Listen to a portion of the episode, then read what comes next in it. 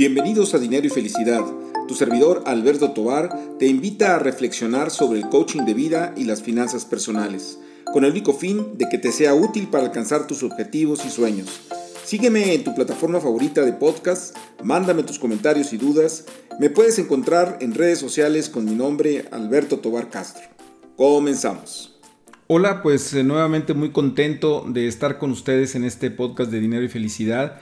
Y pues quiero tocar ahora un tema que creo que es difícil, sobre todo porque es un problema que eh, puede uno enfrentar en cualquier momento, que es el tema de perder el trabajo, ¿no? Y, de alguna manera, pues eh, siempre existe esa posibilidad. En estos momentos se está hablando de recesión internacional, aunque no, nos, no, no, alcanza a llegar plenamente a México y esperemos que, que, no lo haga, pero hay que estar preparados. Entonces, pero siempre habrá esas, esa situación eh, que a lo mejor no sea por el desarrollo personal, sino más bien por eh, problemas en la empresa, la, crisis, la recesión.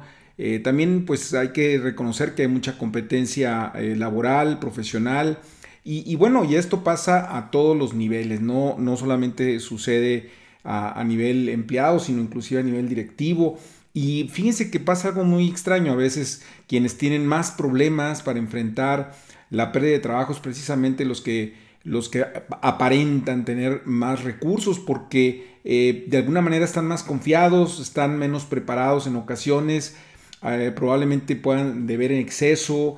Este, o tienen gastos desbordados eh, por toda la familia y eso hace muy complicado a veces el manejar esta situación complicada que es la, pérdida, la pérdida del trabajo, ¿no? Y, en ese sentido yo quisiera ofrecerles una especie de checklist que recomiendo que de alguna manera hagamos esa reflexión y, no porque estemos a punto de perderlo, sino porque hay que prepararse antes de que sucedan las cosas. Y este sería una especie de listado que hacer eh, en caso de que suceda, y como, como estos eh, eh, anuncios de rompas en caso de incendio o algo así también, rómpase en caso de que suceda la pérdida del trabajo irnos preparando, insisto.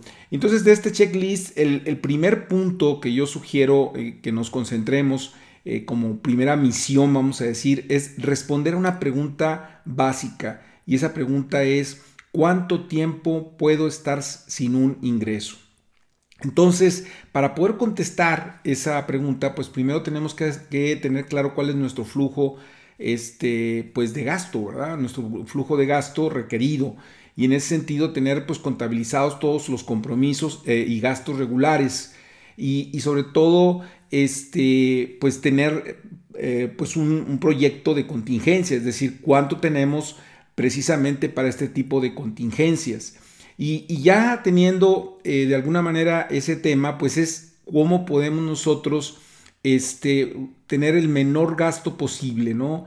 Este, el menor gasto posible para de alguna manera de ahí derivar pues cuántos meses podemos, podemos durar. Es decir, del monto total que yo tengo en efectivo, en, liquidez eh, pues cercana, vamos a pensar en una liquidez que vaya de, de, semanas hasta tres meses aproximadamente, pues saber dividirlo entre los gastos y de ahí podemos saber cuánto podemos estar sin ah, tener un ingreso eh, fijo, ¿no?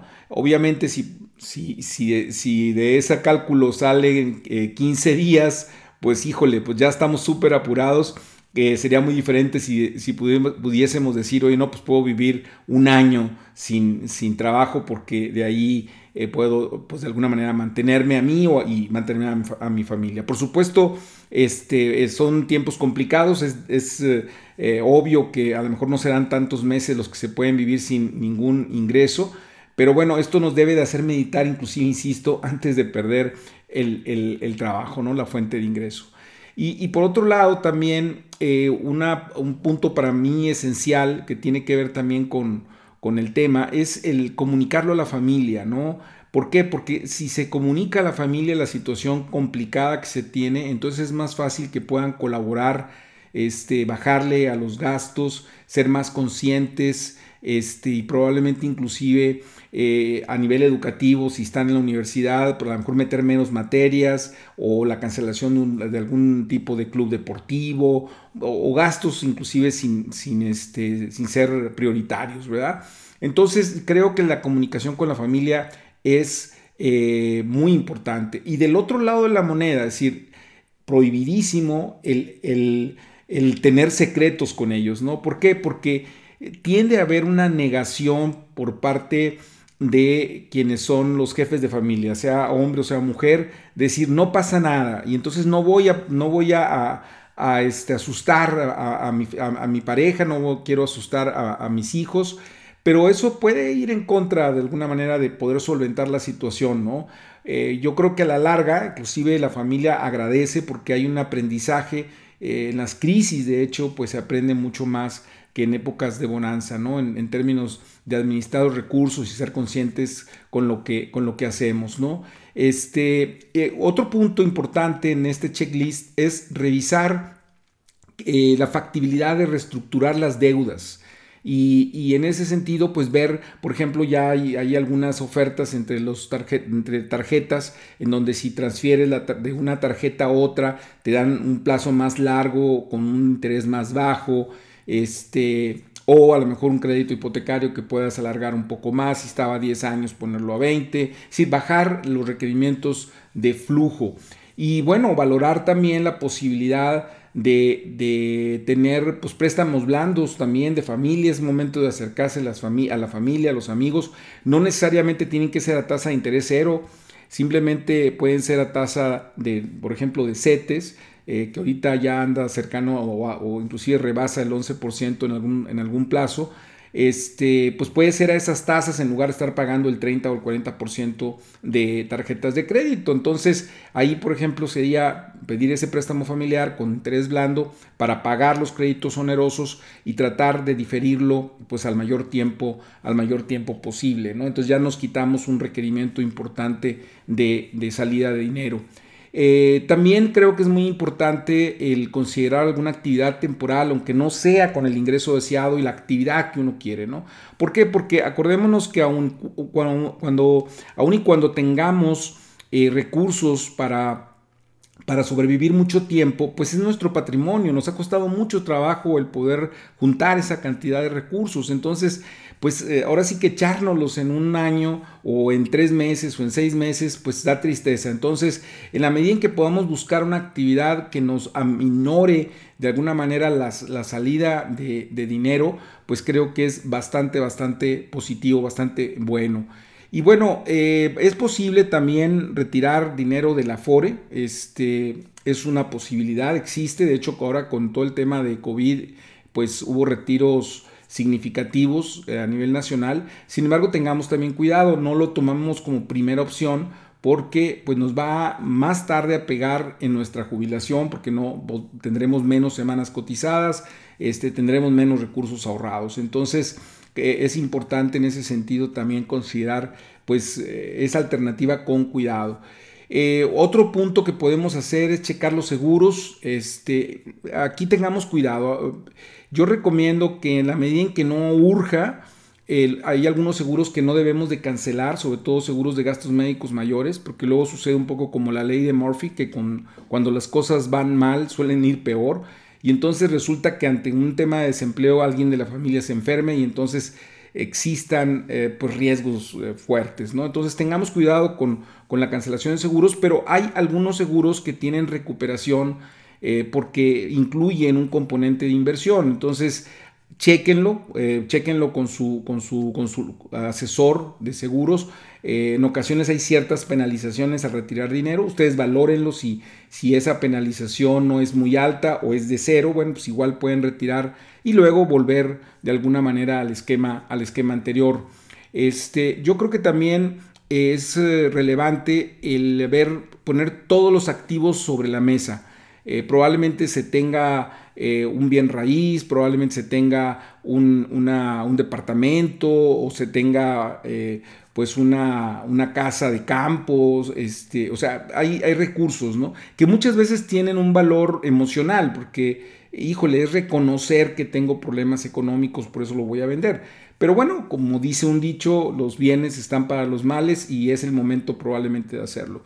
Tomemos en cuenta que cuando uno anda muy apurado de dinero es, es malo para negociar. Entonces, en la medida en que nosotros eh, analicemos eh, pues la situación y digamos es momento de venderlo, que tengamos tiempo suficiente para hacerlo sin un apuro y pues perder un recurso de alguna manera porque eh, pues no estamos muy, muy claros en la negociación y vamos a aceptar una cantidad mucho menor a la que podría tener de otra manera, ¿no? Eh, obviamente, pues inmediatamente ponernos a hacer un currículum inteligente en términos de empleabilidad. Eh, a veces yo he visto que alguna gente no lo toma muy en cuenta, solamente hace una especie como de listado de cosas que ha hecho. Yo creo que hay que pensar en el mercado, qué es lo que están buscando. Acuérdense que siempre en términos de empleos el primer filtro son los currículums. Este, y bueno, de ahí ya hay un raseo y de ahí van pasando a otras, a, otras opciones.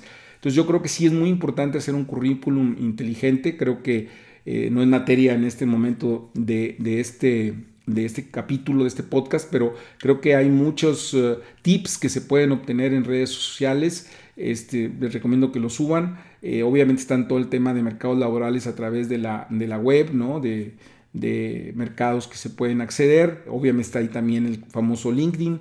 Eh, pero bueno, es un, tema que también tenemos que tomar muy, muy en cuenta, ¿no? Y, un último punto que quiero poner sobre la mesa es que pareciera ser que cuando uno pierde el trabajo, vienen un poco la, la cosquilla de hacer un negocio y decir, ah, bueno, ya no quiero trabajar para un patrón, voy a poner un negocio.